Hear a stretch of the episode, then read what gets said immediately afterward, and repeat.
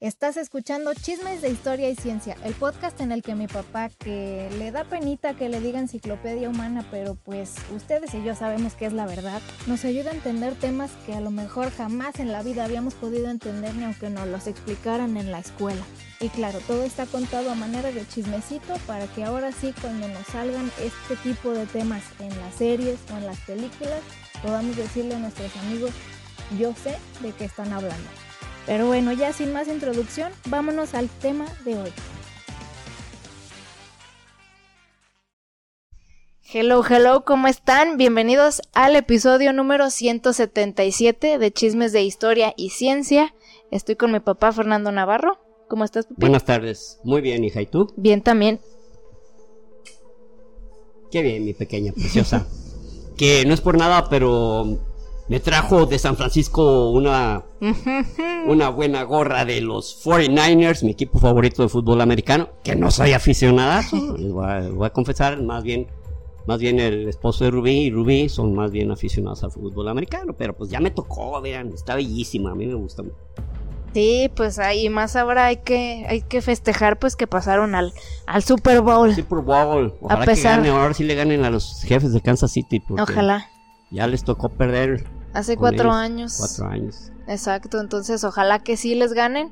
Y pues contentos, ¿no? A pesar de la tristeza de mi esposo que pues él le va a los Lions. Él, le va a los Lions, a los, entonces, Leones de Detroit y pues y Rubí va sí estuvo pues, feo. echándole y sí estuvo frío, es que sí, sí me dio. y luego... No, 17-3 o algo así. 17-3. el primer, la mi primera mitad iban así. Sí, sí. No, sí estuvo bien feito. O sea, la verdad, yo bien, o sea, con los Lions bien, me, me gustan, me caen bien, este, pero solo mientras nos enfrenten a los 49ers. Entonces ahí tocó, nos lanzamos a ver el partido ya en San Francisco y pues yo decía, la verdad con quien gana estoy bien porque también los Lions tantos años, este, sí, yo, no sabía eso, pero cuando tú me comentaste, comentaste, dije, no, pues está bien, finalmente si, si ganan también los, los Lions, está bien, o sea, sí, o sea, ya, tienen mucho tiempo esperando,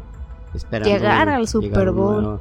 Porque ah. nunca han llegado al Super Bowl, o sea, ya ahora sí que lo más cerca que han estado y empezaron muy bien y ay, lo traían todo, la verdad pues sí estuvo muy pues muy triste para ellos, pues, o sea, uno uno contento, pero sí estuvo feito, entonces pues ojalá a la siguiente, ¿verdad? Siempre y cuando no sea contra los 49ers.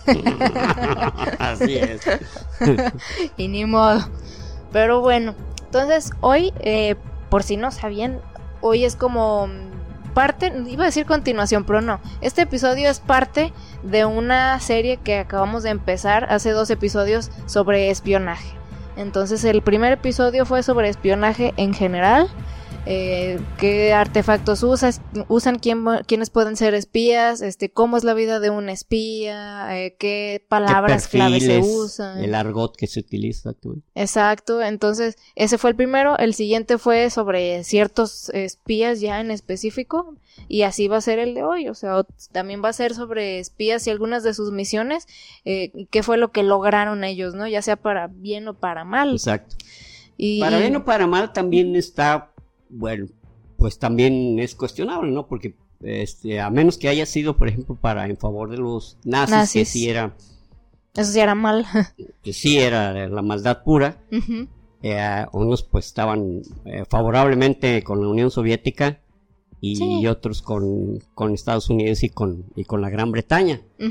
Entonces, pues sí, eh, y algunos ni siquiera, ni siquiera, este, lo hacían por dinero, lo hacían por convicción, porque su ideología decía que lo correcto es el comunismo, ¿no? Y eso sucedió mucho en los años 30, ¿no? Sí, y, me gustaron los espías que eran dobles, que, que, le hacían creer a los nazis que estaban de su lado, pero en realidad les daban mala información y eso. Se me hizo muy, muy padre y fueron muchos de ellos los que hicieron, digamos, jugadas clave para, poder este, hacer algunos movimientos muy importantes como el de ser, eh, como Normandía, pues. Exacto, como Juan Puyol, imagínate, que, este... Armaron ahí su faramaya para hacerles creer que iba a ser en... Que, que hubo otro espía, de este, el primero que vamos a hablar también participó, o sea, les ratificó lo que ellos este, ya, ya habían sabido ya tenían de información con Juan Puyol y Dushan Popov, que es con el primero que vamos a hablar. Ah, muy bien. Este, pues, pues ya empecemos. Oh, bueno. Sí, pues, efectivamente, una vez ya, ya se abrió el tema. Ya dijimos, Dushan Popov. Dushan Popov eh, nació el 10 de julio, el 10 de julio de 1912, curiosamente, porque ha, habido varios espías que han nacido en 1912. Órale. Bueno, cuando menos de, la época, en 1912. Eh, él nació en Titel, eh, que era, es una ciudad de, Serbia. Entonces él era, en ese tiempo, como era, era en 1912, antes de la Primera Guerra Mundial, serbio, por lo tanto, él era de nacionalidad austrohúngara. Ah, ok. Era, pues eh, era parte del imperio austrohúngaro. De hecho, la Primera Guerra Mundial comenzó, digo, que fue el pretexto, ¿eh? O sea, las cosas estaban ya como, necesitaban algo que calentara, que encendiera la mecha. Entonces, eh, un chavo, Gabriel Príncipe, le dispara al heredero Francisco Fernando, lo mata, y él era de origen serbio. Correcto. Entonces, este, eh, y eso dio origen a la, a la Primera, Guerra, Mundial, Que, inclusive los serbios decían, oye, pues nosotros no tenemos nada contra ustedes, pues ese chavo si lo hace, yo, pues nosotros qué hacíamos. Sí. Pero pero pues no, es como que todos lo respaldamos, pues pero pues ese era el pretexto y vámonos. Sí, en realidad solo necesitaban algo que así, como un, algo que les empujara nomás, Para decir, oficialmente empiezan los putazos. Pero ya, ya todo el mundo estaba calentito, ya se les cosían las habas, ¿no? Exacto. Entonces, este, Dusan Popov era, era de una familia rica. Él, él tuvo, él tenía dos hermanos. Y él siempre estuvo en los, en los mejores colegios, en las mejores escuelas. Y, este, y, él estuvo en Inglaterra, en, eh, bueno, en un, colegio que era parte de, Cambridge, porque ya que, que hay unas que les llaman los college, que son ah, parte de las universidades. Sí. Pero él, él, era un tipo así, un tanto rebelde, pero era, era más bien también porque no tenía necesidad de, de, hacerse una profesión, porque él tenía la vida resuelta prácticamente, pues, siendo rico, pues, entonces en una ocasión a uno de los maestros le rompió su bastón, un bastón que usaban antes los, los, eh, los profesores como que era una especie de, de como tipo cetro, que, les, que manifestaba pues, que era el profesor titular de esa clase, etcétera, lo quebran, lo expulsan y entonces este este muchacho pues era más más aventurero, ¿no? Eh, tenía tenía mucha este mucho pegue porque era era un, era un tipo no era eh, no era el clásico que por tener dinero asumía que que tenía que tener a las mujeres en disposición, sino que él tenía buena conversación, era muy seguro de sí mismo y mostraba siempre mucha sangre fría, pues no, sé, eh, no, vea alguna situación que lo pusiera nervioso o que, o que, lo, que lo delatara de que traía algo escondido o algo o escondiendo algo entonces pues eso algo le, le, funcionaba muy bien no claro sí o sea como un tipo James Bond más o menos así es. Solo en esa parte. Exactamente. Y este un amigo de él que se llama, eh, llamaba Johan Jepsen este le dice oye sabes qué hoy métete al, M, al MI6. Eh, bueno, primero, eh, como, como el papá de Dushan Popov, era, era una, persona que tenía muchísimo poder dentro de algunos puertos del Adriático, inclusive eh, del Adriático y del Mediterráneo. De hecho, ellos cuando, cuando terminan la Primera Guerra Mundial, más bien cuando comienza, se van a vivir a Dubrovnik. Dubrovnik es una ciudad de de, Croacia, que le dicen la perla del Adriático, y que no es la capital de Croacia, la capital de Croacia es Zagreb, pero es una ciudad muy bella. Sí, ellos... de hecho, no sé si sabías, pero ahí filmaron gran parte, o sea, más bien muchas escenas de Game of Thrones.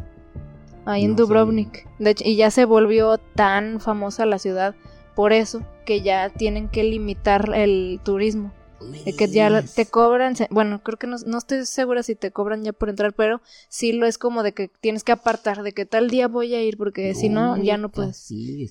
Sí. Y Está chingón todo lo que es King's Landing, que es como el, el rey, digamos, principal de, o más bien el gobernador principal ahí de Game of Thrones, se graba ahí en Dubrovnik. Órale. Bueno, pues qué bueno, porque Dubrovnik cuando la guerra de, cuando se fue la guerra interna entre las antiguas, eh, lo que era la antigua Yugoslavia y que los diferentes países a principios de los 90, del cual tenemos un capítulo, los invitamos a pasar ahí a ver sobre precisamente sobre, la Yugoslavia sobre el conflicto de Yugoslavia y, y Dubrovnik casi ni lo tocaron, cosa que, que genial, ¿no? Porque unas ciudades que, que, quedan pulverizadas y otras que hubo que levantarlas totalmente desde abajo o quedaron muy dañadas cuando menos, ¿no? Sí. Entonces, bueno, pues ahí, ahí estaba viviendo la, eh, una muy buena vida la, toda la familia este, Popov, ah. Popov perdón, Popov. Y entonces eh, un amigo de él, este, eh, Johan Jepsen, le, le, dice, ¿sabes qué? Necesitamos pasar un, una mercancía este, cerca del Bósforo, pero necesitamos ayuda de alguien que, que, tenga influencia. Entonces el papá de, de Dushan le dijo, ah, bueno, lo hizo. Entonces este chavo quedó muy agradecido, pero en vez de invitarlo a una, digamos, a una fiesta o algún cumpleaños o algo así de celebración, le dijo, ¿sabes qué? Te invito a que participes en el, en el MI6 porque este dice yo estoy estoy trabajando eh, en el Aber eh, bueno se escribe A B W E R que era como la, la CIA de, de los nazis. Ah ok. Entonces no sé si dice Abwehr o Abwehr o no sé pero debo decir pues es bueno que se sea Abwehr Abwehr entonces dice una, cosa eh, tenía muchos amigos este alemanes pero desde los años 33, cuando empezó el fascismo, a este Duchamp Popov empezó a detestar a todo, a, Mussolini, a, Franco y por supuesto a, Rudolf, Adolf, Adolf Hitler. Rudolf me lo imagino con su nariz rojilla. Adolf Hitler. Entonces él detestaba eso, o sea, a pesar de que debería ser algo que no le pues que no debería ser de su pues competencia. Sí, o no chocante para él, ¿no? Sí, porque él tenía lo que quería, a él no le afectaba, eran tan ricos que, que aunque hubiera conflictos en Europa, ellos pues igual se movían. me voy a mi casa de Italia. Sí, ah, exactamente, o sea, no, no, no de Inglaterra, lo que sea.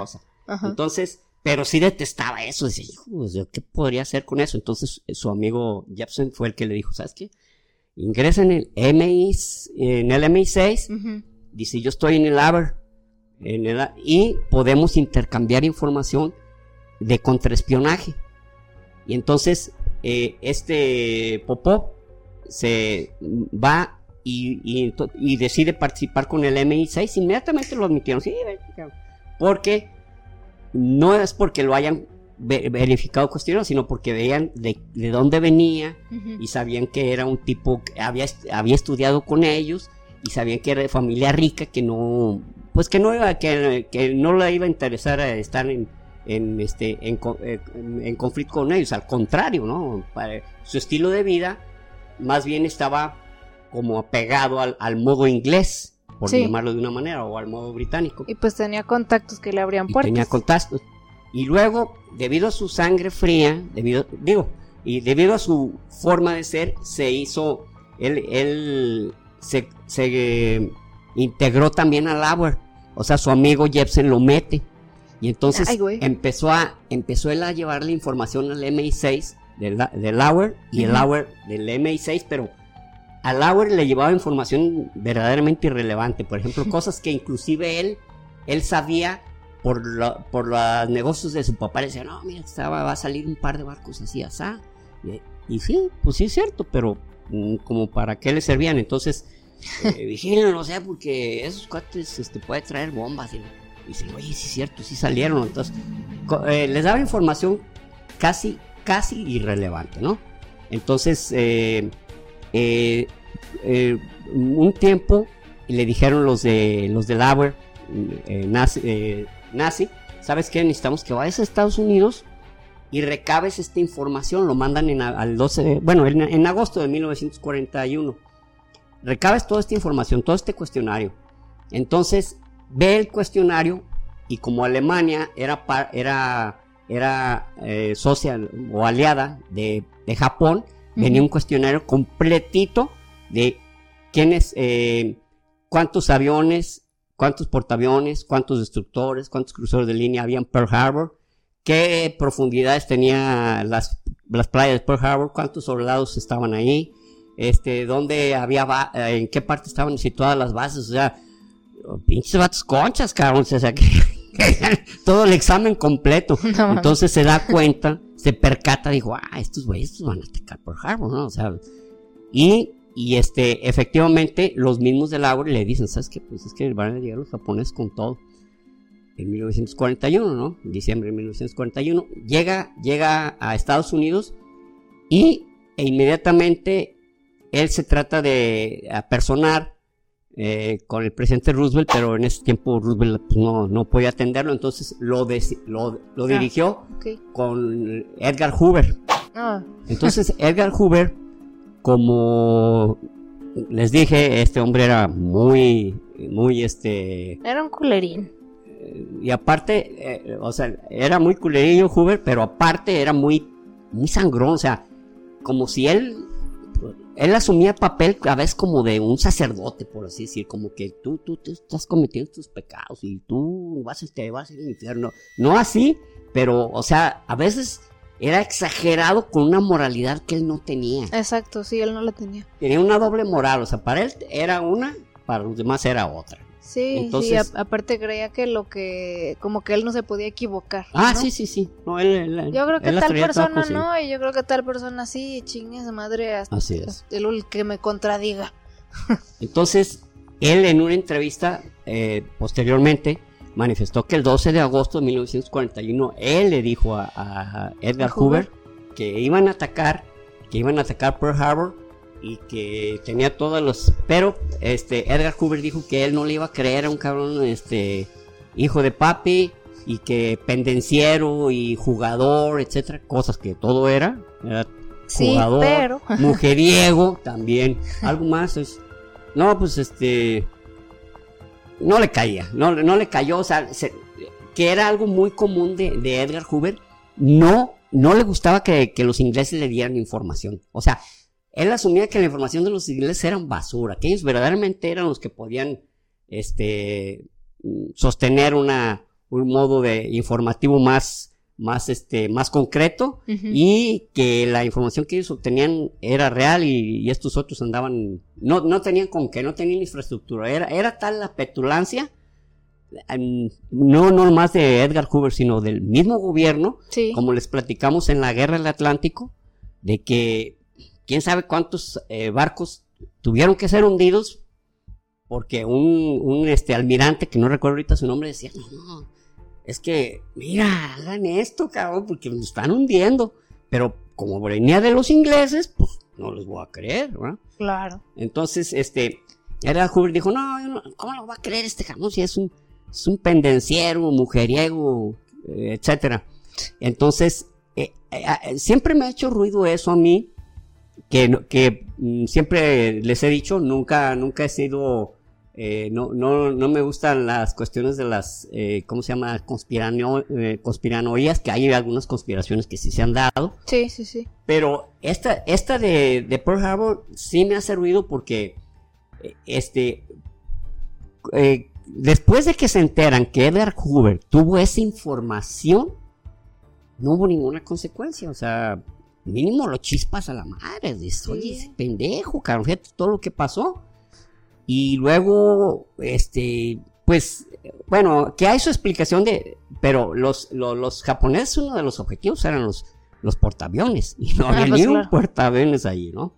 Entonces, ahí ves como que, ah, sí, este, sí sería necesario, pero igualmente no, porque si tú recibes un ataque, recibes un ataque, este, y sabiendo que lo vas a recibir, desde el momento en que lo puedes repeler, inclusive sostener la batalla e inclusive revertir el daño, aún así te atacaron y tienes el derecho de defenderte y de atacar a ese país. Entonces, pues yo creo que sí, efectivamente, no había una certeza de los norteamericanos de que iban a atacar Pearl Harbor. sino pues te digo, se defienden y sabes que me atacaste, así que ahí te voy, te tienes a las consecuencias. Sí, sí, claro. Pero me extraña de Edgar Hoover que, no, no, hubo consecuencias, que él tenía esa información. Y aparte, este Edgar Hoover de, de Nueva York a, a, este, a Florida, eh, se llevó, traía una mujer que, que era una adulta, pero él, él lo quería denunciar, lo corrió porque andaba eh, estaba en el, trato de blancas y eso era delito en Estados Unidos. Los dos somos adultos, o sea, como trata de blancas. Aparte fue voluntaria, yo no sé, sacan y lo saca del país. bueno. Cualquier pinche pretexto que. Cualquier pretexto. Entonces, eh, empiezan ya a, maquinarse a principios de los 40, bueno, ya después de, cerca del 42, eh, a maquinarse la. a pesar de que apenas había entrado Estados Unidos a la, guerra, este, ya se estaba maquinando el, venirse, eh, el ingresar con, una, con mucha tropa a través de la invasión de Normandía. Ah. Sino que no, no se tenía certeza porque podría ser por Calais. Calais era el lugar más fácil. Sí, estaba más cerquita. Más cerquita, ¿no? El estrecho de Calais. Entonces, precisamente había que empujar la situación a que se viera que no, que no era por, eh, que era por Calais y no por Normandía. Y que de hecho también se generó una, una, una, operación, una falsa información por parte también de, este Popov. No, Puyol no. Este fue Popov. Ah. De, de la invasión a Sicilia. Esa ah, también se la comieron también. Esa la pueden ver en nuestro capítulo también de la Segunda Guerra Mundial, el cuarto capítulo. Este, ah no, es el es el segundo capítulo, es de la guerra de África. Entonces, es, se logró también gracias a que los agarraron desprevenidos a, los alemanes. Entonces, este, eh, la operación Fortitude, que era la operación con la cual se pretendía engañar sobre el desembarco en Normandía, lo que era la operación Overlord, este, eh, Juan Puyol fue verdaderamente un artífice y el que ratificó que eso iba a suceder fue Duchamp Popov. En 1942 él estaba en Estoril. Estoril es, haga de cuenta, es en Portugal, es como una ciudad tipo Las Vegas. Hay mucho, mucho movimiento, este, eh, hay jugada, hay, hay casinos, etcétera. Y ahí conoció a un tipo que estaba en, que era, mm, bueno, de la agencia naval, de la agencia del, secreta de la, de la naval o, de, o del grupo del grupo de servicios de información secreta de la naval que se llamaba Ian Fleming. O Ian Fleming, ya es que dicen Ian Fleming. Y estando allí en el casino de Estoril, lo primero, bueno, lo primero que ve él es que, es que Duchamp Popó avienta 50 mil dólares, 50 mil libras. La primera, la primera mano, 50 mil libras. Y este se quedó cagado. Y el tipo, o sea, me refiero a Ian Fleming, se quedó hasta, ay, güey, este, y el tipo relajadísimo. Entonces dicen que de ahí nació la película de Casino Royale. Sí, exacto. Porque, eh, este, bueno, que esa película se han hecho tres versiones, ¿eh? Del mismo, del mismo ah, eh, Bond. Sí. Creo que uno fue este Nip. Nip, bueno, se pedía Nip. Y la otra fue con Sean Connery en el 67. La última fue de Daniel Craig, ¿no? Daniel Craig, exacto. Y era, y, o sea, el, el, caso que Dushan Popov realmente fue el personaje que, que le que inspiró. que inspiró a Ian Fleming en sus en sus este novelas Exacto. porque el tipo era se manejaba con muchísimo mucha confianza con una gran confianza en sí mismo no perdía la cabeza este no se asustaba con cualquier cosa. Eh, eh, entonces, e, ese, ese, ese personaje fue el que dijo a Ian Fleming, ¿no? Pues este, a este güey hay que imitarlo. Y inclusive había una artista muy famosa, eh, esta francesa, que se, se llamaba, ah, ¿cómo se llama la vocalista del grupo Épica? Esta... Simón, Simón, Simón, Simón, Simon. O Simón Simonet si, si fuera en francés creo. O Simón Simon. Es que Simón, Simón Simons. Simón Simons. Ah, porque esta era, si era Simons es, es la de vocalista de épica. Sí. Y esta no es ah, Simons, ah, este es, Simon, Simone. Oh, y era una artista muy famosa y pues ahí Lucian Popó pues ahí andaba pues andaba muy feliz con ella, ¿no? Entonces, este, y seguía enviando información basura a la, la AVER, que, que realmente información basura pues te hace perder mucho tiempo. Claro. Entonces, eh, matan a su amigo, a Johan Jepsen, y la misma, el MI6 lo, lo saca de la jugada, porque dicen, ah, cabrón, si lo tomaron prisionero, en ese momento ellos saben que lo habían tomado prisionero, lo más, posible, lo más probable es que Popov esté también... Eh, puede hacer que le llegue la, le fuego a él y nosotros no nos conviene que el tipo esté involucrado. Pero pasó el tiempo y nada, no lo habían tocado. Entonces el MI6 ya lo, no solamente, no solamente lo, integró, sino que les dijo a los la CIA, ¿saben qué? Este, este camarada es una de nuestras conexiones, este, de nuestras conexiones estrella. Ajá. La información que le den es segurísima, así que con toda confianza. Y posteriormente siguió trabajando, efectivamente, termina la Segunda Guerra Mundial y ya, este, no, no, ya, ya no se se metió mucho, mucho en esa, en esa cuestión eh, ya este Popov, aunque sí estuvo en algunas misiones. En ninguna se despeinó siquiera. Pero logró emitir mucha información y recabar mucha información que le estaba sirviendo a la CIA hasta que él dijo, se retiró. Él, él falleció, él escribió un libro en 1974 que se, se llama Espía contra Espía, del cual este, su propia familia eh, porque le vive eh, su, bueno, no sé si aún, porque él falleció en 1982, no, 1981, 1981, el 10 de agosto de 1981, o sea, falleció de 69 años. Ah, 69. Ahora, él, él tenía, él tenía una, un nombre clave que era, eh, ¿cómo se llama? skate o skitter, skitter como de, de triciclo. Eh, scooter, scooter, ah, scooter. Entonces decían que era triciclo, ah.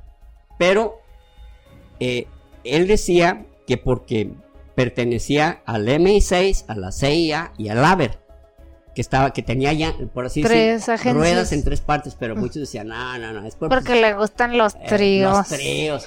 pero igual, lo que sea es cierto, las dos versiones pueden ser ciertas, ¿no? Porque y él, este, pues, era tan fumador que falleció de, de un enfisema pulmonar a los 69 años. Vivió, este, tranquilito, digo, con esa enfermedad. Y este, y este es el, el verdadero personaje de, tomado por, por Ian Fleming para crear a James Bond. Nice. Nice. Bueno, pues nuestra siguiente es Virginia Hall. Virginia Hall, eh, ella nació en, 1906, precisamente el 6 de abril de 1906. Bueno, hay algunas fechas que las tengo, otras no las tengo, bueno, para que Sí, pues no pasa nada. Pero eh, este, lo que pasa es que hay unas como que eh, como que las engancho más fácil. y ella, ella nació en Baltimore, en Estados Unidos. Ok. Y ella, pero ella había estudió en varias en varios este college en varios en varios universidades universidades En, en, este en Estados Unidos y en Inglaterra. Entonces ella en ya en, en 1900 1937 1937 exactamente. Ella ella inclusive ya ya era era una mujer muy activa. Ella quería siempre participar siempre estar este, de alguna manera eh, moviéndose dentro de los, de los círculos de, apoyo, o sea, porque en ese tiempo todavía la guerra no estallaba. Entonces, Estados Unidos la manda a, la embajada de, de, Turquía, este, de los Estados Unidos, y allá ella sufre un accidente en una ciudad, Itzir, que, que, es la actual ciudad de Esmirna. Esmirna es una ciudad muy famosa que inclusive se menciona de los hechos de los apóstoles y todo ese asunto de Esmirna. Oh, vaya. Esmirna fue una ciudad griega y actualmente le pertenece a Turquía, como hay otras varias ciudades que lo mismo, ¿no? Sí. Eran de, eran de Grecia y ahorita ya le pertenecen a Turquía. Exacto. Entonces, este, sufre un accidente que no fue gran cosa, pero se le infectó la pierna y como no había cómo, cómo atenderla. penicilina o algo. No, en ese tiempo todavía no, no estaba la penicilina trabajando, ¿no? Entonces, una infección podría ser mortal, ¿no? Y efectivamente, no, eh, este, no fue mortal, pero le tuvieron que cercenar su pierna de, las, de la rodilla para abajo. Entonces, pero aún así ella no, ¿cómo le digo? No, no, no se acomplejaba ni tampoco decía, no, pues eh, tengo que hacer esto. Pero los gringos sí, fíjense, o sea, los gringos como ya quedó sin una pierna, pues le, le quitaron la chamba. Ay, no mames. Entonces, pero ella, ella no se, como ella tenía, ella conocía otros, uh, sabía todos otros tres idiomas y, y, aparte ella eh, era muy, muy culta y era muy consciente del apoyo que necesitaban este, varias personas este, que, más marginadas y ella le, le pide a, a, los londinenses, a los británicos, pues que si le permiten participar y le dicen que sí, inmediatamente le integran, pero así de inmediato, por así decir, hace cualquier examen, no sé de qué tipo haya sido, pero dijeron, ah, no, espérate, esta mujer es, un, es oro, eh, eh, véngase entonces, una de las primeras cosas que le asignan del MI6 es trabajar para la resistencia francesa. E, ella, y ella se integra, este, pues desde 1940, ya se, porque ya, como sabemos, según eh, también les comentamos en el frente occidental de nuestro capítulo de la Segunda Guerra Mundial, Francia cayó muy rápido, o sea, rapidito que los nazis se apoderaron de, de, la, de, Francia. Entonces, la misión de ella era organizar grupos de resistencia, de no hacer, de no permitirles las cosas fáciles a los nazis y al mismo tiempo también ayudar, por ejemplo, eh, cuando la, Royal Force eh, caía un avión y, el piloto estaba vivo, entonces este, ayudarlo, a curarlo y a, esconderlo. Desde soldados hasta pilotos, etcétera, etcétera entonces ella era parte de su trabajo. Otro fue cuando estuvieron viendo que trabajaba con mucha efectividad, empezaron a soltar dinero y ella entonces agarraba a guerrilleros y empezó a conformar en grupos de 25. Y entonces empezó a darles dinero, les empezó a, bueno, ella creó una red para que les llegaran armamento, bueno, de todo tipo, ¿no? Desde armas eh, cortas, armas largas, este, armas blancas, eh, granadas, eh, dinamita, etcétera, aquello, aquello que les pudiera ayudar. Y aparte, crear equipos también donde no nomás actuaran en bola, sino que tuvieran designado cada, cada trabajo, ¿no? Entonces, pero llegó un momento en que la, en que la, la CSS empezó a acercarla y ella se fue en bicicleta, en bicicleta hasta España. Llegó hasta la frontera con España. Y sin pierna. Y sin una pierna. Entonces, ahí la, ahí como no traía visa, pues la meten, la, la encarcelan y dicen, no, pues, es que usted no trae visa. Pero a los meses. Y tampoco traigo pierna. no traigo pierna tampoco, porque no se había dado cuenta. Ay, cabrón, nos engañó, ¿verdad? Entonces, este, los Estados Unidos empezó, pues, eh, sabiendo que Franco estaba en una posición de que, de que como que de repente, ¿verdad? era, era amigo del Duche, pero el Duche, pues, no valía, no valía para Nacha. Sí. Entonces, este, pues, ya, ya, este, Francisco Franco estaba en una postura de, vamos, no, no tan abiertamente de al que quiera, pásele, pero sí a no ponerse roñoso con países que sabía que podían... Pues pelar, ¿verdad? Generarle un daño, ¿verdad? Entonces, este, la, la, la sacan la, la, hacen que la que los Estados Unidos fue el que hace eso que, la liberan que la liberen y pues se vuelve a ir otra vez a Francia igualitito entonces este igual a organizar a, a, los este a, la resistencia francesa ya estábamos en 1944 entonces ella ya estaba enterada de la operación Overlord.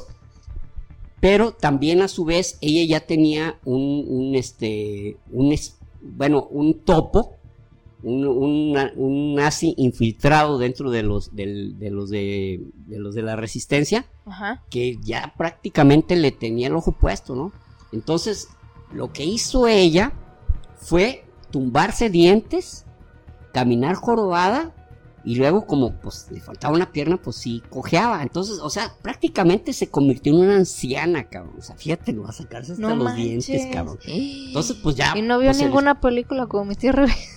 ¿Mande? No vio ninguna película como mi... Dos películas.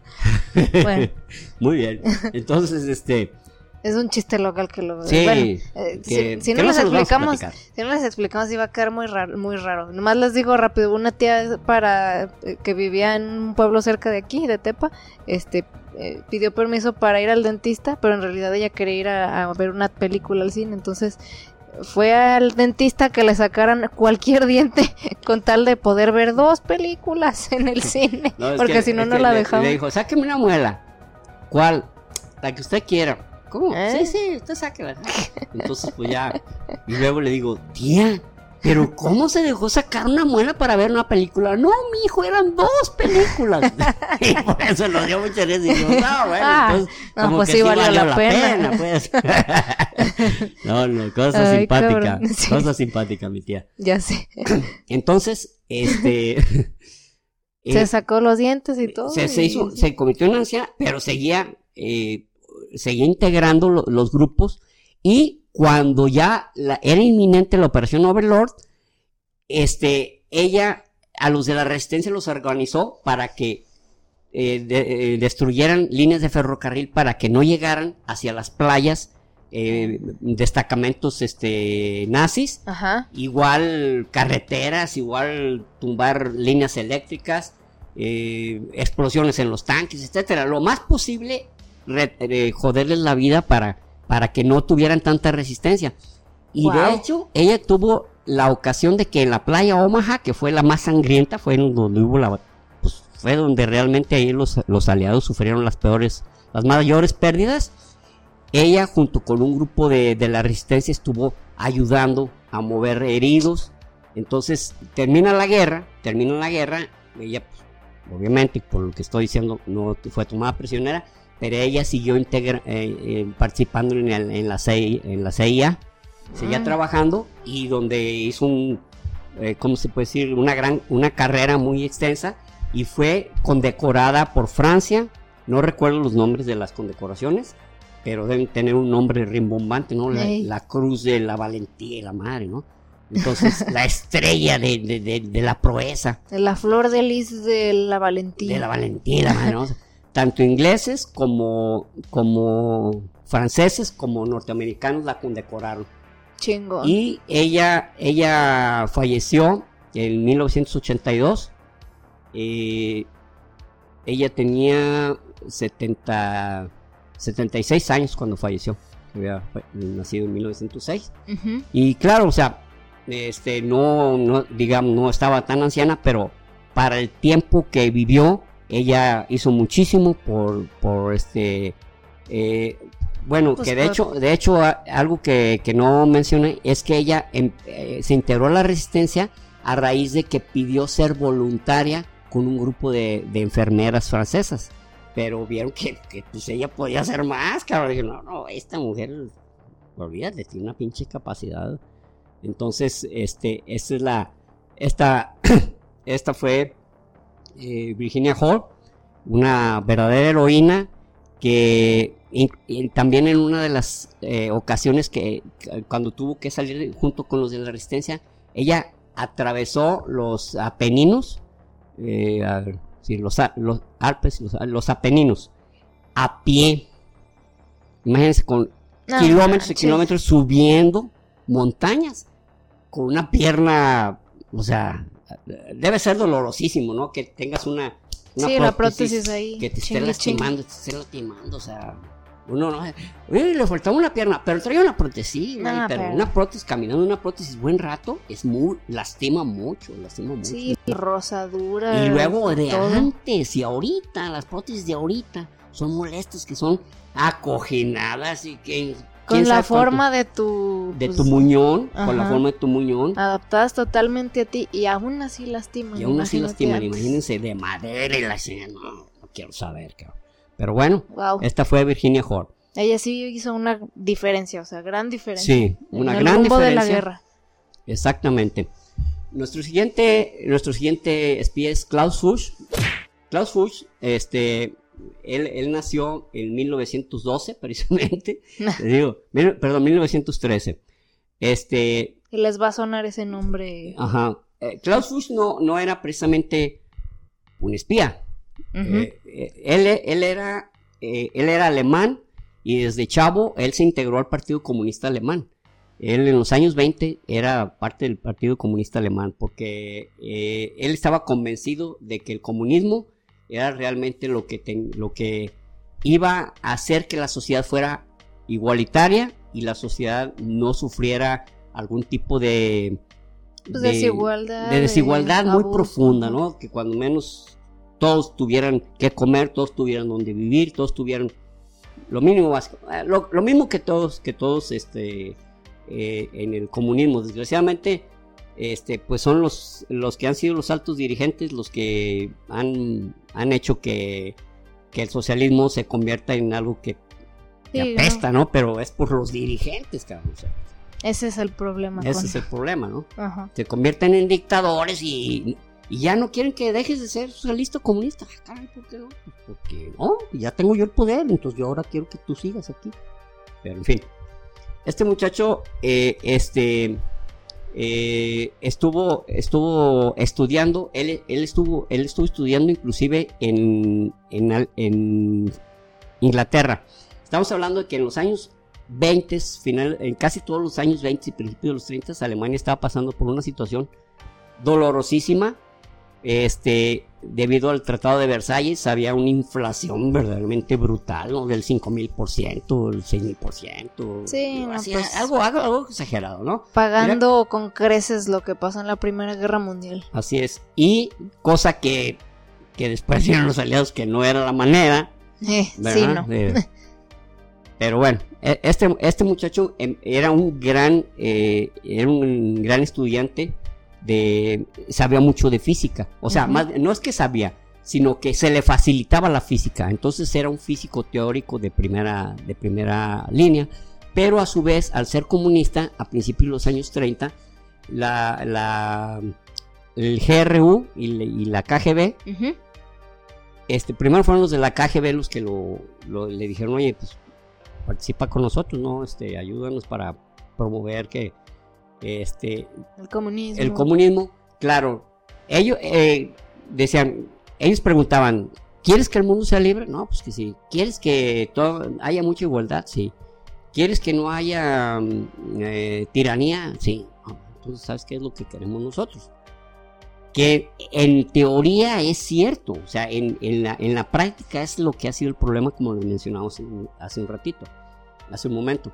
Entonces, él, él, este, lo, eh, lo, estaba estaba este ya, ya prácticamente con el GRU, pero le perdieron la pista porque empieza empieza eh, el partido nazi lo toma prisionero porque eh, recuerden que el nazismo inclusive prohibió prohibió el partido comunista. Ah sí. Prohibió el comunismo entonces pero él logra salir logra salir y la en la Gran Bretaña este, se logra, se logra meter, inclusive estudió, pero después vieron que tenía esa tendencia comunista, entonces como que ya no le tuvieron la misma confianza. Dijeron fuchi guacala. ¿Sabes qué, maestro? Pues como que no era de acá de los maestros. Y era un chavo, bueno, tiene una carita de niño así, bonito, sí, un curicito bonito, Dios que todo el mundo les gusta. Entonces, eh, él lo, manda, lo mandan a Canadá y cuando se genera el, este, el proyecto Manhattan, pues necesitaban muchos científicos teóricos, muchos científicos, muchos, perdón, físico teóricos que pudieran darle respaldo a algunas, algunas de las eh, de la información para que las bombas funcionaran adecuadamente.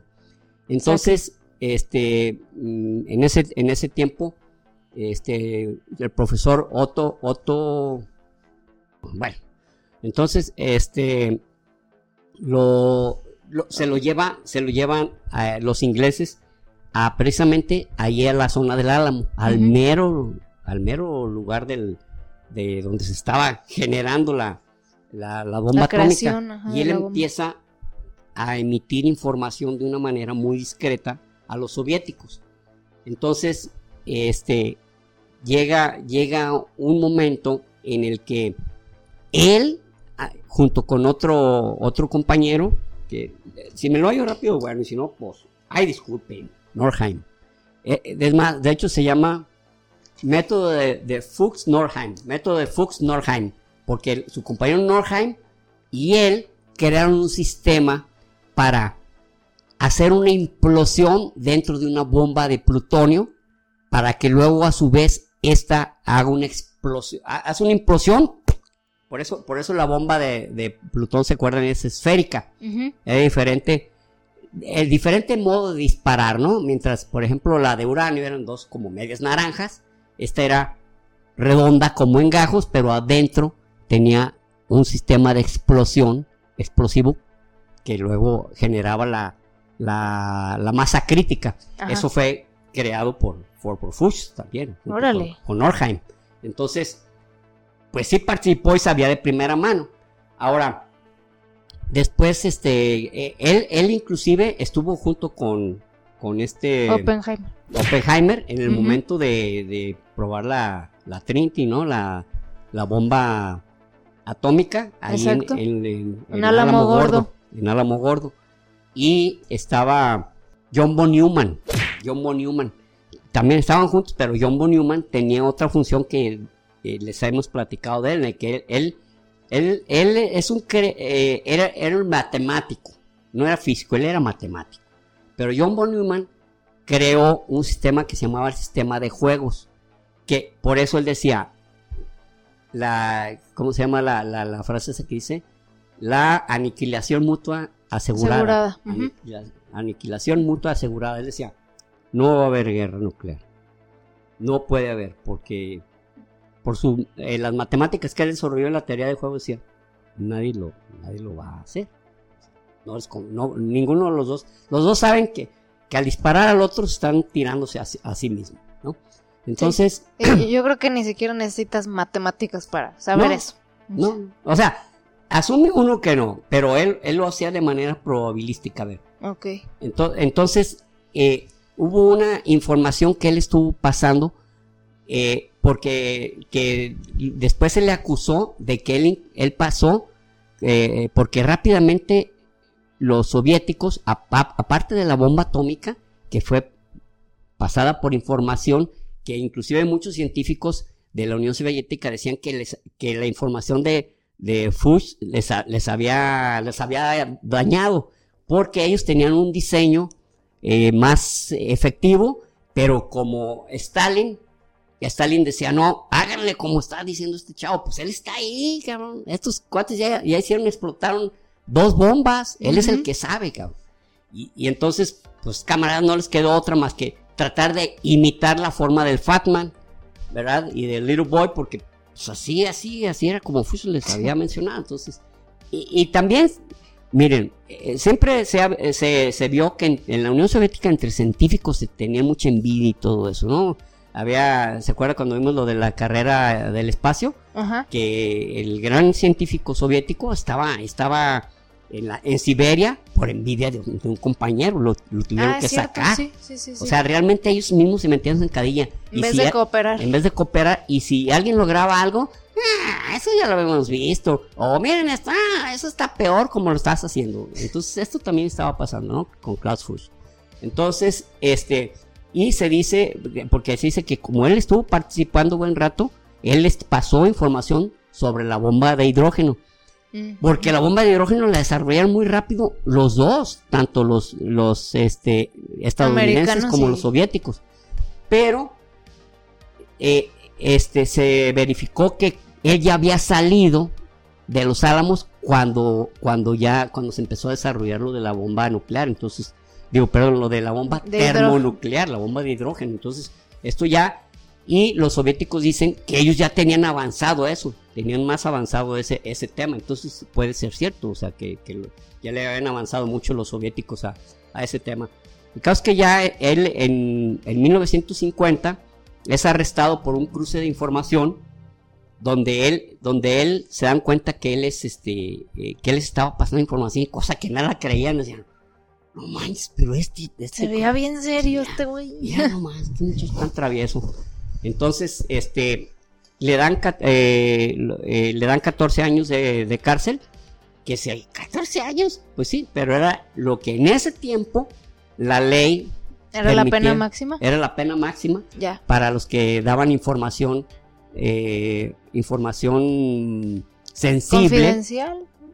Sensible, confidencial o de alto riesgo a una nación, a una nación enemiga.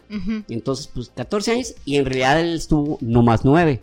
En, esos 9 años ya se fue a vivir a, eh, él se fue a vivir a Dresde, que en ah. ese tiempo era parte de la Alemania democrática y siguió trabajando, siguió trabajando este, como científico en, la Unión Soviética hasta su muerte, ¿no? Él, falleció en 1976, creo. Perdón, él, falleció en 1988. Hans Beth, se escribe Bete, o Hans Bete, es el que dijo esa frase de que, que realmente alguien que generó una gran se puede decir, un gran aporte a la humanidad fue Klaus Fuchs porque logró o, hizo o, con su información hizo que hubiera dos potencias este, contrarias porque y de otra manera no, hubiera, no, no, hubiera habido equilibrio, o sea, hubiera sido una nación a la cual hubiera sometido a quien hubiera querido y nadie le había podido decir nada y este eh, sí, ya con la información de Klaus Fuchs, pues ya este, la, otra nación, que era la otra potencia, ya tenía la manera de contrarrestar el poder que iba a tener Estados Unidos y era el único que tenía armas nucleares. Pues. Exactamente. otra, otra aportación que hizo Klaus, eh, Fuchs o Klaus Fuchs, bueno, en, la, en, la, película le decían Fuchs. Ah, Klaus Fuchs, Klaus, Klaus, Klaus, Klaus, Klaus Fuchs. Eh, una aportación que hizo fue que, él les decía, él les dijo cuánta, cuánta um, uranio se estaba, eh, se estaba este, enriqueciendo. y cuánto plutonio se estaba creando, porque ya ven que el plutonio no existe de manera natural. Entonces, al dar esa información, pues este, se, dieron, se dio cuenta Joseph Stalin que no iban a, que, Estados Unidos, eh, o sea, que podía que podía cerrar Berlín, que fue lo que hizo. Stalin, ya ven que cercó Berlín y dijo, aquí nadie entra ni sale, pero ya los aliados hicieron un puente aéreo, un puente aéreo, y fue gracias a la información que les dio Klaus Fuchs, porque les, dijo cuánta, eh, cuánta combustible nuclear se podía ah. tener para generar bombas y dije, nah, entonces no tiene tanto como para que nos haga tanto daño y al mismo tiempo animaron a que en Corea este, se metiera China porque también sabían que como el general Douglas MacArthur que dijo, no, o sea, hay que tirar las bombas atómicas y que le dijeron, cállate, güey, ¿cómo se te ocurre? Pero no era, eran por dos cosas, era porque pues no podían estar lanzando bombas atómicas todo el mundo indiscriminadamente, y segundo, porque no las tenían ahí de inmediato, o sea, no, no, no estaban haciendo coches, cabrón. Sí, tráete unas cinco. Mira, tráete, de pronto tráete 5. y luego te traes otras, tráete unas 20. Tráete unas 20, dejas, dejas las 5 que habíamos utilizado y luego las 20 para... Sí, de ahí del garage, las agarras. El, garage está muy grande, ¿eh? Yo pienso que caben hasta más de 20. Ah, con 20, con 20 que te traigas. ah. ¿Qué te pasó, güey? Como Nijita Khrushchev, como dijo en una... En una ocasión, eh, bueno, en una de sus, porque era muy fanfarrón. Ah. y dijo que, que los misiles, misiles de alcance medio, salían de la fábrica como salchichas, como, como una fábrica de salchichas, sí, sí, sí. Ay, no mames. Tenemos tantos, tantos misiles que nada salen y salen de la fábrica como, como, como hacer salchichas. Órale, Órale. Entonces, pues, eh, ay, güey, pues no. Pero pues había que creerle, ¿verdad? Sí, pues sí, es que cuando no tienes no tienes la información completa, pues, nuestro siguiente espía era Kim Philby. Kim Philby nació en 1912. Oh, pues. El primero de enero de 1912. Kim Philby él nació en Ambala, en una, en un, en una, en el Punjab, en la India, y su papá se llamaba Saint John Philby. Saint John, es curioso? Saint John. Se le pusieron Saint, órale. Pues como San Juan, San Juan Philby. Ah, pero bueno, él, él decían Kim Philby, pero en realidad él se llamaba Harold Adrian, Harold Adrian uh, Russell Phillips. Harold Adrian Russell Phillips. Philby, ¿no? Philby, Philby, Philby, perdón, perdón, Philby. Harold Adrian Russell Philby. Y le decían Kim porque en una novela de Rudyard Kipling hablaba sobre un niño de origen irlandés que vivía en la India y que a, su vez este, le daba información a, los del... Bueno, no era en ese tiempo todavía no existía el MI6, sino al servicio secreto de su majestad. Ajá. Entonces, y, y era un chavo muy listo, muy observador. De hecho, cuando yo estaba en los Boy Scouts, había un juego que se llamaba el juego de, el juego de Kim. Eh, el cual consistía en que en una mesa eh, o en un cuarto completo eh, entrabas y veías todo lo que pudieras de objetos y ya después tú tendrías que describirlos todos, todos, todos, todos, todos, todos. O una cantidad enorme de accesorios en una mesa y describirlos todos, todos, todos. Ese era el juego de Kim que jugamos con los Boy Scouts. Obviamente el que, el que, el que describiera más objetos o más, pues el ganador. Entonces y este chavo le decían Kim porque pues como había vivido en la como había nacido en la India y como, como era un chavo muy muy observador, muy muy astuto, este pues le pusieron Kim, pero se llamaba todos esos nombres que les dije. sí, ya, esos. Esos, eh, esos. Harold Ryan Russell, mejor Kim. La neta. Entonces, este, su papá, fíjense, su papá era, era, era teniente con, la, con el ejército británico, pero él estaba en contra de que, de que la Gran Bretaña tuviera como colonia en la India. Y, e inclusive se hizo musulmán. Su papá se hizo musulmán. Entonces, este Kim Philby, de alguna manera, se puede decir, adquirió esa, esa um, conducta este, eh, rebelde en contra de lo que es el, el, tener, el ser una colonia o ser colonizado, por así decir, aunque sea tu propio país. Entonces, él, eh, estando, estando ya estudiando, ya en la universidad en Cambridge, en Cambridge, en, aquellos, eh, estoy hablando de los años este, 30, eh, había una efervescencia muy grande, precisamente como como les hemos comentado en anteriores, eh, eh, sobre los anteriores espías, lo, que era, lo que era el nazismo y el fascismo este, era algo detestado por muchos y, vistos como un sistema de, esclavizar la voluntad de los ciudadanos. Y entonces era el comunismo el que podía oponerse, puesto que el capitalismo no lo había logrado. O sea, después de tantos años de existir, y de mm, liderar naciones y empresas, no había logrado quitar la desigualdad y la esclavitud sobre muchas sociedades, por lo tanto el comunismo es el que tenía que...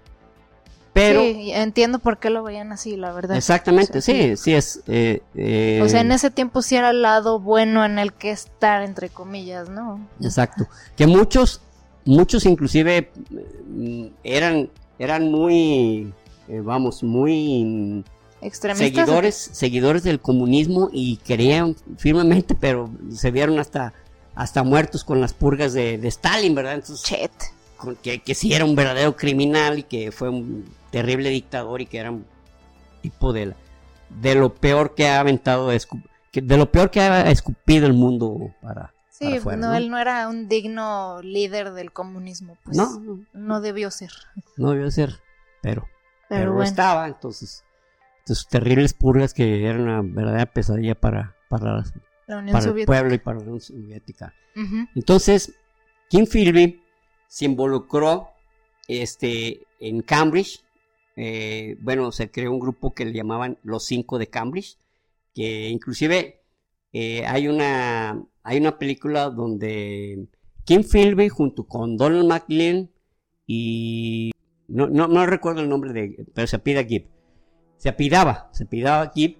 Eran tres espías que habían sido muy, muy eficaces con los soviéticos y, y uno de ellos no sabían exactamente quién era, que era precisamente eh, Don McLean. Y entonces eh, se hizo hasta una película que se llamaba El Tercer Hombre de espionaje, que es una película de espionaje. Bueno, el caso es que Kim Philby este, se inicia, inicia eh, siendo parte de la, de la comunidad británica y empieza, empieza a ser este, eh, un personaje como un, tipo burócrata, ¿no? O sea, de inicio no tenía mucha, mucha conexión, pero después él, él, él buscaba la manera de conectarse con, las, con los soviéticos para darles la mayor información que se pudiera. De pronto no era una información relevante, pero eh, curiosamente él tenía una suerte así que decías tú, no manches, o sea, cada vez que parecía que lo iban a descubrir, algo lo favorecía y lo, levantaban de puesto, ¿no? Inclusive en España, en España él andaba, él, le habían dado la consigna de, de, matar a Francisco Franco. Oh, ok. Entonces, pero ahí en la misma GRU dijeron, no, o sea, es que este cuate no tiene los, pues no tiene los, em, no tiene los, medios. ¿o qué? No, no los medios, ¿cómo te digo? La, la sangre fría y la, la, sangre fría, pues, para llegar y matar y... Como la violencia sí, interior. Este tipo era más intelectual, ¿no? Entonces, y resulta que a cinco que iban en, en un mismo eh, automóvil, hay, un, hay una explosión y se matan cuatro menos, menos Kim Philby. Entonces, eh, Franco, Franco en persona lo condecora como héroe y la chingada. Ayer, pues, la realidad es que él estaba metido con un grupo que su, chamba era hacerle daño, pero pues hasta lo condecora, cabrón. Entonces, e inclusive se dice que esto no, no está demostrado, es una mera especulación, que eh, por parte de la Unión Soviética le habían dado la indicación a Kim Philby que, que se los echara a ellos, porque ellos este, podrían, este, eran un eslabón débil, ¿no? Pero ah, cabrón. Eso dice, pero es una especulación porque no, no se ha demostrado, ¿no? Entonces, este, Kim Philby, se, este, saliendo de, la, de, de, de España, él, él se integra al MI6 y el MI6 crea un departamento donde va a, ser, va, eh, va a tener este, como comunicación con la CIA y, y, este, pues lo mandan a, Washington. En Washington él empieza, él empieza a enviar información muy delicada, muy, este, eh, digamos, muy sobresaliente a la, a la Unión Soviética, donde le daba a la Unión Soviética la oportunidad de tomar algunas decisiones verdaderamente cruciales sabiendo que no tenían mayor consecuencia porque sabían hasta dónde podía llegar los Estados Unidos y hasta dónde podía llegar la, Gran Bretaña. Y le dan, se crea una, una, no, es agrupación, digamos, un departamento que se llama el, noveno, el noveno cuerpo del MI6, el cual su función es estar en contacto con los Estados Unidos, pero al mismo tiempo proveer de información sensible a los mismos, a los mismos de, de la, eh, obtener, obtener información de la Unión Soviética, transmitirla a la MI5 y luego transmitirla a, a la CIA. Ah, Entonces en la, la, Unión Soviética le dio la indicación de que él se tenía que convertir en el jefe, ¿no? O sea, es que tú tienes que ser el mero líder de este departamento. O sea, como que si fuera tan fácil, tú tienes que serte el jefe. Pero lo logra. O sea, a base de meter cuña y de, y de prácticamente ser chismoso y, este, señalar y difamar y calumniar. No más. A él lo, lo nombran jefe. Y Cualquier señora sería. Cualquier señora. y, entonces él estando, él estando ya en esa, en ese, en esa línea, resulta que eh, esto, esto les, eh, bueno, esto eh, estábamos hablando temprano, estaba terminando la Segunda Guerra Mundial y en 1945, este, había un tipo que se llamaba Konstantin Volkov manifiesta su deseo de, este, de darle información a, al MI6 porque estaba defraudado del sistema soviético. Y le llega a él directito esa información. Y entonces, él, sabiendo que el jefe del MI6 estaba en el Cairo y luego que de pura casualidad se había quedado detenido en el Bósforo por una serie de tormentas, tuvo la oportunidad de decirles a los soviéticos, ¿saben qué? Este, este tipo, Konstantin Volkov, hay que tronarlo porque va a pasar la información al MI6 y, a la CIA y efectivamente lo agarran y lo, y lo matan. Lo matan, no alcanzó a decir nada. Entonces, eh, es algo que desconcertó a los de la CIA porque, oye, pues que, pues que un espía nos iba a dar ¿Quién es? Pues no, nunca supimos. No sabe. Sabe. Entonces, eh, este, siguió trabajando este mm, Kim Philby, dando, dando mucha información y pero a él ya le estaba ayudando un grupo de, sus amigos que les llamaban los cinco, los cinco de Cambridge, que, ya tenían sus propias claves, ¿no? Que eran eh, Donald McLean. se, los voy a, se los voy a nombrar aquí, aquí, aquí los tengo. Aquí los tengo a la mano. Bien. Eran Kim Philby, por supuesto, él era líder. Guy Burgess, que era un homosexual muy simpático, era un tipo que, que inclusive por conseguir información, pues hacía labores de prostitución, ¿no?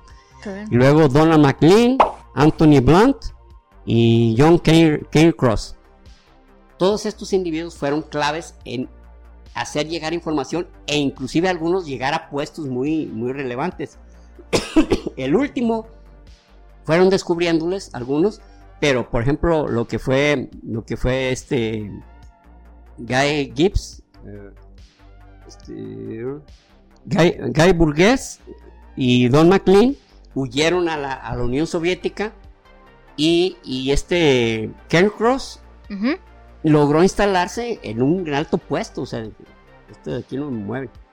Y posteriormente, eh, Kim Philby, eh, siguiendo pasando información muy seria que, realmente le creó, le creó mucho daño a Estados Unidos, una de las grandes este, frustraciones que les causó es Albania.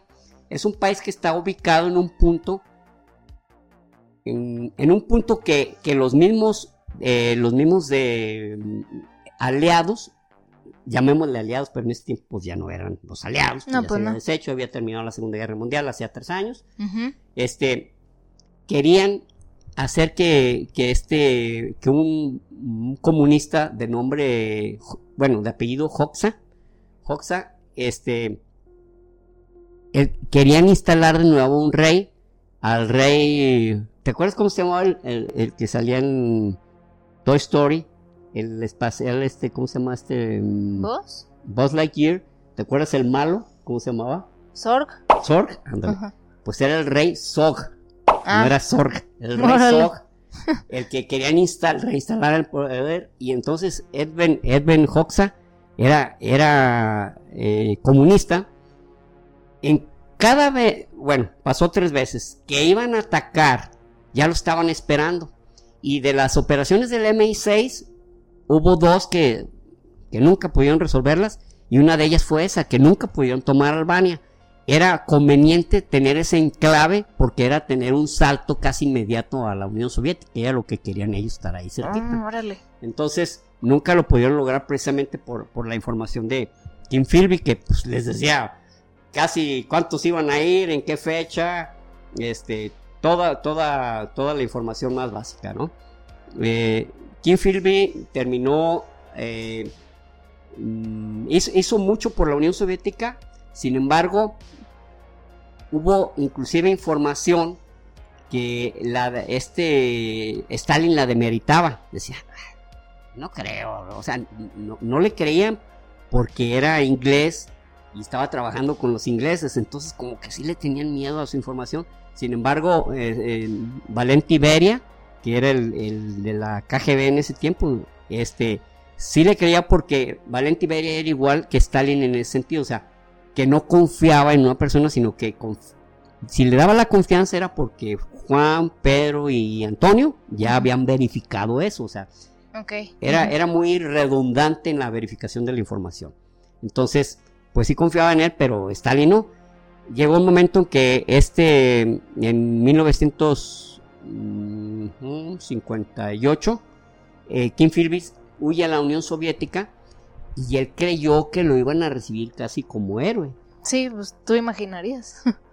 Pero no, o sea, casi, casi como, pues, ¿quién eres y qué estás haciendo por acá? Pues pásate si quieres, ¿no? Porque has, has dado servicio y te vamos a admitir, pero, pero tuvo ese, esa, esa gran frustración de que ni siquiera... Ni un gracias. De que no, no, no recibió, no recibió pues el, los méritos que él Sí, reconocimiento, pues. Reconocimiento. Porque sí les ayudó. En 1988, allá en la Unión Soviética, ya grande, de 76 años, de una, eh, vamos, ya estaba enfermo, estaba muy enfermo y estaba muy deteriorado. Y fue precisamente cuando a los pocos, a, los años, bueno, cuando él muere, le hacen una sepultura de Estado, ya con, con todo tipo de honores y al mismo tiempo eh, a los eh, timbres postales, hay uno de, de, la Unión Soviética que viene la, la, la figura o la foto o retrato de, de Kim Philby. ¿Hasta la fecha? Ah, no, dice de la Unión Soviética. Sí, bueno, con la Unión Soviética, no sé si ahorita Rusia lo tenga. Ah, lo dudo, ¿eh? Lo dudo, porque pues, el, que, pues, el que le dio servicio fue, fue, a, fue a la Unión Soviética y fue declarado héroe de la Unión Soviética, pero ya cuando cuate ya no lo necesitaba, o sea, él, él necesitaba llegando, pues ser acogido, pues se das de cuenta, vienes huyendo, vienes este eh, tratando de, de, tener una vida y pues, pues ahí ponte a hacer lo que se pueda, ¿no? y hasta que te mueras, o sea, la de siempre, ¿no? Ya que, poca madre, ya, que te, ya que te mueres, ya es cuando te reconoces, ¿no? Cabrón, pues. Gracias. Entonces, ¿qué sirvió? Pues como a Oppenheimer, que grandote, ya le dieron su... Sí, ya estando viejito, pues. Exactamente, ya, ya estando, pero bueno, pues cuando menos, ya, cuando menos estaba vivo. Estaba vivo, sí. cuando menos, ¿no? Bueno, nuestro último personaje del día de hoy, bueno, personaje espía es Oleg Penkovsky. Oleg Penkovsky nació en 1916. Él, eh, él, era hijo, mm, su, bueno, su papá en la, en la revolución, este, en 1919 fue del, ejército blanco del que luchó contra los bolcheviques para recuperar la, la antigua Rusia. Entonces, y ahí, fue, ahí falleció. Sin embargo, Oleg Penkovsky también se dedicó a, a, las armas, pero cuando recién, recién creado el Ejército Rojo por parte de, de León Trotsky. Entonces, él, fue ascendiendo escalafones y este, eh, él, él estaba pues dando su, su mejor esfuerzo, pero estaba viendo que la Unión Soviética estaba dando palos de ciego en varias cosas, estaba tropezando y se empezó a sentirse defraudado del sistema. Y resulta que uno de sus jefes detectó él que era altísimamente corrupto. No corrupto, corruptísimo. Entonces lo denuncia. Y el sistema en vez de decir, ah, vamos a hacer una investigación, lo investigan a él y se dan cuenta que, a su, que su papá había peleado con el ejército blanco contra los bolcheviques. Entonces a él lo degradan. No manches. Entonces se sintió terriblemente defraudado. Dijo, ah, cabrón, estoy denunciando a un corrupto. El corrupto no le pasa nada y a mí hasta me degradan, cabrón. Dijo, no, cabrón, esto ya. Entonces decidió, decidió, este, participar con los, con los estos, eh, no, no participar, sí, sí, participar con, con la CIA. O, colaborar. Colaborar, colaborar, exactamente, es la palabra correcta, colaborar. Entonces, pero no sabía cómo meterse. Entonces encontró en, Moscú unos jóvenes este, norteamericanos y les dijo, ¿saben qué? Esta carta se la llevan por favor al embajador. Este, pero a él, a él. Y esos cuates como que primero decían, oye, este güey que... Y le dice, por favor. Y de pronto llega y tratando de simular, ¿sí me pueden dar un cigarrillo? Sí, oigan, ¿saben qué necesito para Y así como que, por favor, se los, por favor, se lo suplico. Y llega el embajador y el, y el embajador lee que él les dice, yo les puedo dar información sensible, o sea, muy, muy secreta y, y muy, y muy secreta y eficaz y relevante.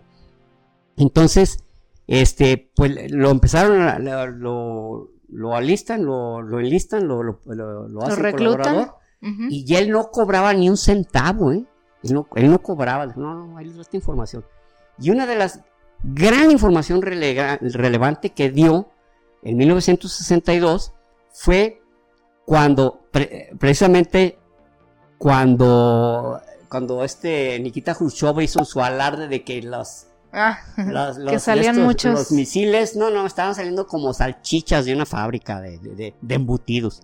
Y les dijo, no, no, en realidad no tienen poco y no tienen la tecnología para hacer llegar los misiles a Estados Unidos. Entonces esto hizo que John F. Kennedy pudiera tomar la decisión, pudiera hacer tres cosas. Una, cerrar, o sea, no se llama coordinar, ¿cómo se llama? Sí, como como cerrar la isla de Cuba y no permitir pasar a nadie, ni embarcaciones soviéticas, como tipo sitiar, aunque tiene otro nombre. Sitiar, este, crear el, el, embargo, el embargo este, ah, sí. Eh, y no dejaba pasar, no dejaba pasar a los soviéticos, cosa que pues, si es así, ¿qué haces tú? Si ya tienes misiles en Cuba, ah, cabrón, no dejas pasar a mis naves, pues ahí te va. Claro. Pero ya sabían que no tenía esa, esa, tecnología. esa tecnología. Y no tenía suficiente, ni tampoco había, había, eh, ahora también le permitió a Estados Unidos conveniar decirle, ¿sabes qué? Te voy a quitar los, estos misiles Júpiter que tengo en Turquía, los voy a retirar, pero tú retírame tus... Y esos ya los iba a retirar Estados Unidos, o sea, ya eran ya eran eh, de una habían caducado. Pues sí, eh, habían caducado su tecnología, o sea, realmente ya no les ya no les servía lo suficiente como para para hacerlos llegar hasta la mismísima eh, Unión Soviética. Bueno, sí a la Unión Soviética, pero al mismísimo Moscú, ¿no? Ah, o a alguna ciudad importante, ¿no?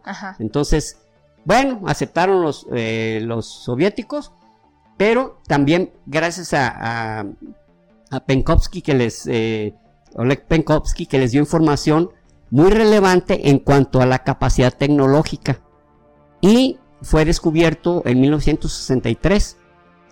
Y eh, este, el GRU, la GRU, o el GRU, eh, la, pues... Eh, sí, como la CIA de la CIA, la CIA rusa, hizo lo siguiente. Porque primero decían que era un rumor, pero después un agente lo corroboró porque él mismo vio que lo, amarraron y lo metieron a un incinerador de, o sea, por los pies, que se fuera consumiendo. eso, y eso es lo que les enseñaban a los siguientes agentes de la GRU, como les mencioné en el capítulo en El, pasado en el primero. En el primero, que eso les, es, esa filmación de cuando mataron a Penkovsky, que ellos no le dijeron quién era, porque inclusive quien la vio no sabía quién era, pero sabían que era, que había sido un traidor y que esa era la manera que podía salir, de ahí, a través de la chimenea convertido en, humo. Cenizas. Ah, convertido en ceniza y en humo. Y ese fue Oleg Pekovsky, que nunca quiso cobrar nada, todo lo hizo pensando en que la Unión Soviética... Este, ya no funcionaba. No estaba funcionando, era, era una caterva de corruptos y que pues, no iba a lograr cambiar nada, mucho menos las personas iban a recibir lo, lo justo, ¿verdad? Claro. Y bueno, pues aquí terminamos con estos con estos espías y la próxima semana les tendremos otro, otro grupo también. La última tanda. La última tanda de, espías. Espero que haya sido pues suficientemente informativo y entretenido. Y este pues estamos a sus órdenes para cualquier información complementaria, como lo han hecho en, varias ocasiones que nos, nos, mandan información muy, muy relevante, muy muy interesante para complementar, cosa que les agradecemos muchísimo. Exactamente.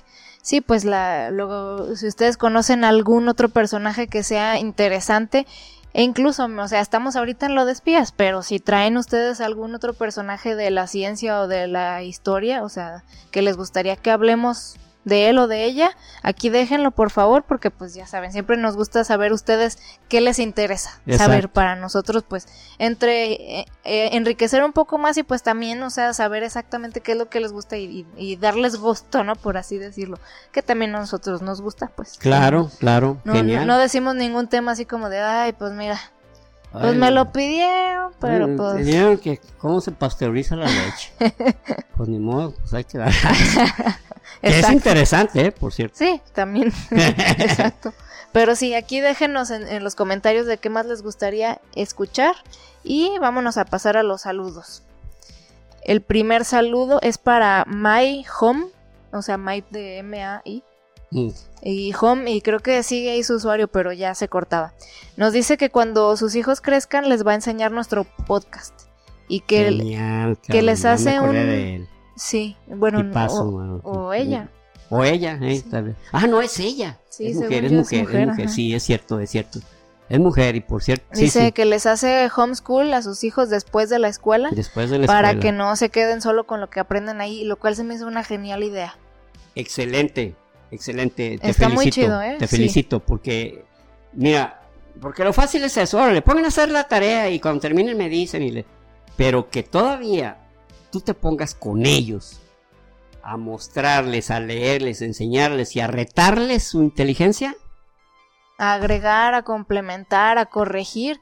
Híjole, porque eh, ahora yo haciendo memoria de algunas cosas que me decían incluso hasta en la universidad. Si yo me quedara solo con eso, sí está de escándalo. Entonces sí, mejor es buena idea. Yo sé que no todos los padres pueden o tienen el tiempo o lo que sea, pero si está la oportunidad, se me hizo súper bien esto, o sea, porque sí hay que, no hay que dejarlo solo en manos de, pues, de gobierno o de la institución privada, puede haber gente ignorante ahí incluso. sí, más desgraciadamente, desgraciadamente tenemos ese gran problema, ¿no? De que hay Sí, pues, o sea, hay sesgos hasta de, de con gustos o de afiliaciones y eso que los pueden llevar a dar cierta información que ahí pues está, está incorrecta o está como de lavado de cerebro, cosas así. Entonces, mejor revisar y también ayudarles a, a, los jóvenes a que tengan un pensamiento crítico. Más que un pensamiento crítico y un pensamiento cuyo, bueno, un razonamiento personal, o sea, bueno, ok, recibiste esta información, ¿cuál es tu propio razonamiento al respecto? Sí, yo, yo que he escuchado en otras partes, o a mí qué, qué tan lógico se me hace, o así, o sea, que tengan, que no tengan miedo de cuestionar y de ver las cosas desde otra manera para que no, no se le alimenten solo con lo, con lo que les dicen y lo acepten sin cuestionar, que pues creo que es importante. Bueno, el siguiente saludo es para Cecilia Aguilar. Dice que le encanta el podcast y es de GDL, o sea, bueno, de Guadalajara. Entonces, ah. saludos, a, aquí a, nuestra vecina ciudad de Guadalajara y gracias por pasarte a, darnos un saludito. El siguiente es para Laura Rebeca, pues que ya le hemos mencionado ah, varias veces, pero nos dijo algo muy especial. Dice que su hija ganó el selectivo nacional para el centro, el centroamericano que es en marzo. Entonces, pues felicidades a tu hija, Laura. a tu hija y a ti, Rebe. Qué chingona. Tú debes de, meterle también. Sí. Si, los hijos eh, sobresalen también es porque tienen un, unos padres o una madre o un padre que, que los apoya y que los impulsa. impulsa. Así que tú, tú debes ser eso, esa mamá. Así es. Te felicitamos. Sí, se nota que, que sí eres. Entonces, muy dedicada. muchas felicidades a ti y a tu hija. Y el último es eh, para Antonio Castro, pero bueno, más específicamente para su hija Denise. Él nos pidió que le mandáramos felicitación ah, por su cumpleaños. 26 de enero. 26 de enero, así mero. Ya pasó, este, pero pues no le hace. Esperemos que te la hayas pasado muy chido, como, como Chido, chido. chido, chido. Te la hayas pasado muy bien, te hayas divertido, hayas comido lo que te gustara y te, te hayan acompañado tus amigos más queridos y tus primos o parientes más tu familia, tus amigos, las personas que más quieras y que te hayan apapachado mucho, que te hayan hecho sentir especial. especial y muy querida. Exactamente. Entonces, Denise, feliz cumpleaños, eh, un poquito atrasado. Y bueno, pues esos fueron los saludos. Entonces, ya saben, como les decía, déjenos aquí sugerencias, también sugerencias de películas, de libros y de pues cualquier información complementaria que tengan sobre estos espías también está chido. Eh, seguro nos van a faltar también muchos, de hecho yo sé que hay muchas mujeres que hicieron mucho espionaje. vamos a hablar de otras dos mujeres. Va. Pero sí, van a faltar, va a faltar mucho, pero pues... Sí, pues así es esto siempre. Y tan solo de, de alguno de estos espías podemos hacer un capítulo completo. Muchísimo. Sí, no. Este, eh, de Kim Philby, la realidad es que fue una tasajeada de recorte de de, de situaciones en las que vivió y en las que, pero... Pues sí, pero pues así es, o sea, ya ven, David, teníamos, tenemos cierto tiempo y hay que hablar de otros, entonces pues se, se trató de decirlo más destacado.